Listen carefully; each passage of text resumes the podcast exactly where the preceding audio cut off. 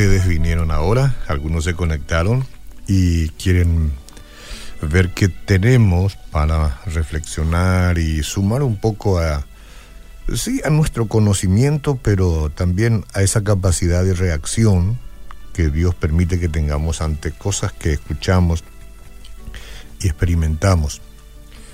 El que vive sin ley, es decir, el que no tiene cuidado de las leyes, y entonces hace de su vida lo que cree nomás que debe hacer, sin esperar que un día le suceda. Y después ha llegado, por su descontrol, a un juicio. Empieza a decirse, esto no estaba en mis planes. Y sí, hay cosas para el ser natural que no está en sus planes, pero cuando el juicio lo frena, Ahí entonces es el llanto y el lloro. Por eso, con el permiso de ustedes y por única vez utilizaré esta expresión de bajo tenor, pero es como hablan muchos. Digo, por eso la Biblia no es para taburones. Y me disculpo otra vez. Dice la Biblia en Hechos 10, 42 al 43. Él nos mandó a predicar al pueblo y a dar solemne testimonio de que ha sido nombrado por Dios como juez de vivos y muertos. Estamos hablando de Jesús.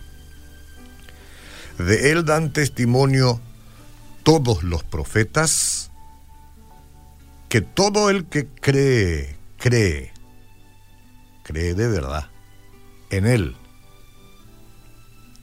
recibe por medio de su nombre el perdón de los pecados. ¿Mm? Entonces, otra vez, ¿alguna vez usted ha tenido que comparecer ante un juez? Incluso si su único delito este, fue gritarle a alguien en la calle o de pronto cruzar una luz roja que no advirtió a tiempo, o qué sé yo, por alguna razón que usted no pudo controlarse, calumnió a alguien, no sé, ¿verdad? Eh, la experiencia en el tribunal puede ser muy intimidante. Yo no tuve hasta hoy eh, que acudir ante un juez para litigar algún asunto y espero que no tenga que hacerlo. El error pues no se puede deshacer. Se debe rendir cuenta de las acciones que uno comete y aceptar las consecuencias que decida el juez. Uno no puede decirle al juez, oígame juez, aplíqueme esta penita nomás. El juez, este, siempre que hablemos de un juez, que obra con justicia, no conoce de gracia. Él aplica la ley si tiene que aplicarla. Y si uno es culpable, no importa el llanto y el lloro. ¿Cuánta gente vimos llorar que nunca esperó que tenga que presentarse ante un juicio? Pero lo mismo vivió la vida como mejor le parecía, ¿sí o no? No lo digo yo, la prensa lo dice todos los días, aquí y en cualquier parte del mundo. Bueno, llegará un día en que todo ser humano deberá comparecer ante el juez del universo. Por eso usé esa palabra un poco chabacana al comienzo. Cuidado, que esto no es tontería. En ese momento, no hay vuelta atrás. En ese momento, cuando tengamos que comparecer, ni posibilidad de comenzar de nuevo, mucho menos cada uno de nosotros será considerado responsable ante el Todopoderoso por nuestras decisiones y acciones en esta vida. Espero que continúe atento porque hay una diferencia entre los que fueron salvados por Cristo y los que se rehusaron. en este asunto de comparecer. Si usted ha depositado su fe en el Señor ahora en vida, eso es lo que se dice si has nacido de nuevo, si usted cree en quién, en Jesucristo, comparecerá entonces ante el tribunal de Cristo. Ahí en la Biblia dice en 2 Corintios 5:10, porque es necesario que todos nosotros comparezcamos ante el tribunal de Cristo para que cada uno reciba según lo que haya hecho mientras estaba en este cuerpo, sea bueno o malo. Pero es importante entender esto, hermanos en Cristo. Y los que no son hermanos en Cristo, los que no tienen a Cristo, escuchen para encontrar la diferencia. Los cristianos van a comparecer, los de Cristo, y no será para juzgar sus pecados, pues fueron ya juzgados cuando la ira de Dios se derramó sobre Cristo en el Calvario. Ya que el Salvador ha asegurado el destino eterno de los que hemos creído en Él. Sonría. Tiene a Cristo, sonría. Dele gloria a Dios. Comparecerá así. Estaremos delante de Dios revestidos de justicia de Cristo, no de nuestra justicia. El propósito de ese juicio es la evaluación de nuestras obras para determinar si fueron inútiles o merecedoras de alguna recompensa. Ese asunto yo no puedo decirlo con toda claridad. Solo sé que los que tienen a Cristo están justificados por Jesús. Él se hace presente y le dice al Padre, por este he muerto, por esta he muerto. Me ha recibido, me ha honrado, ha vivido en la vida conmigo y yo la he acompañado, Señor.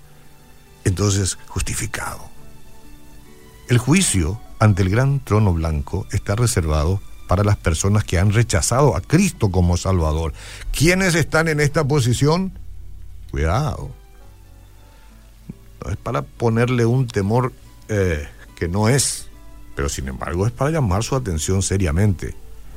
Dice Apocalipsis 20:11 al 15, y vi un gran trono blanco y al que estaba sentado en él, de delante del cual huyeron la tierra y el cielo y ningún lugar se encontró para ellos. Y vi a los muertos grandes y pequeños de pie ante Dios y los libros fueron abiertos y otro libro fue abierto, el cual es el libro de la vida y fueron juzgados los muertos por las cosas que estaban escritas en los libros según sus obras. Y el mar entregó los muertos que había en él, y la muerte y el Hades entregaron los muertos que había en ellos, y fueron juzgados cada uno según sus obras. Y la muerte y el Hades fueron lanzados al lago de fuego, esta es la muerte segunda. Y el que no se halló, que no está inscrito en el libro de la vida, fue lanzado al lago de fuego. no sé lo que será, pero yo no espero estar allá.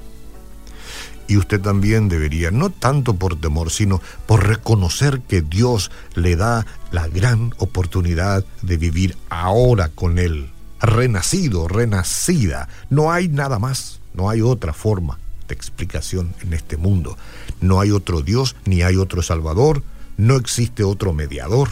Entonces véngase ahora y a tiempo y, y comience a disfrutar de la vida segura en Cristo. Esas obras que realizaron serán evaluadas de acuerdo con el registro de Dios. Y Dios, si nosotros podemos hoy registrar y tener circuitos cerrados y ver todo lo que pasa en la ciudad con tanta facilidad, mire, Dios tiene un registro. Y puesto que sus nombres no están escritos en el libro de la vida, el que no tiene a Cristo no está escrito en el libro de la vida, entiéndalo. Entonces hay un destino eterno que la Biblia habla y es el lago de fuego. Yo quisiera poder decirle otra cosa, pero no puedo, porque la palabra de Dios dice esto y nos dice a tiempo, a tiempo. Para concluir, aunque nadie puede evitar ser juzgados, tenemos la opción de elegir ante cuál tribunal vamos a comparecer un día. Pero el único momento en que podemos tomar una decisión es en esta vida, hoy. Una vez que nuestra vida terrenal termine, nuestro destino estará determinado. Todo aquel que tiene a Cristo tiene la vida eterna y no vendrá a condenación. ¿Lo quiere recibir usted? Mire que es hermoso. Jesús es puro amor. Él no vino a condenarlo. El mundo ya está condenado. Lo que vino es a rescatarlo, a rescatarla. Diga conmigo, Señor Jesús, en esta mañana te entrego mi vida y te recibo como mi Salvador. Eres mi Salvador. Serás mi Señor. Nadie más. Nadie más operará en esta relación. Tú y yo. Amén.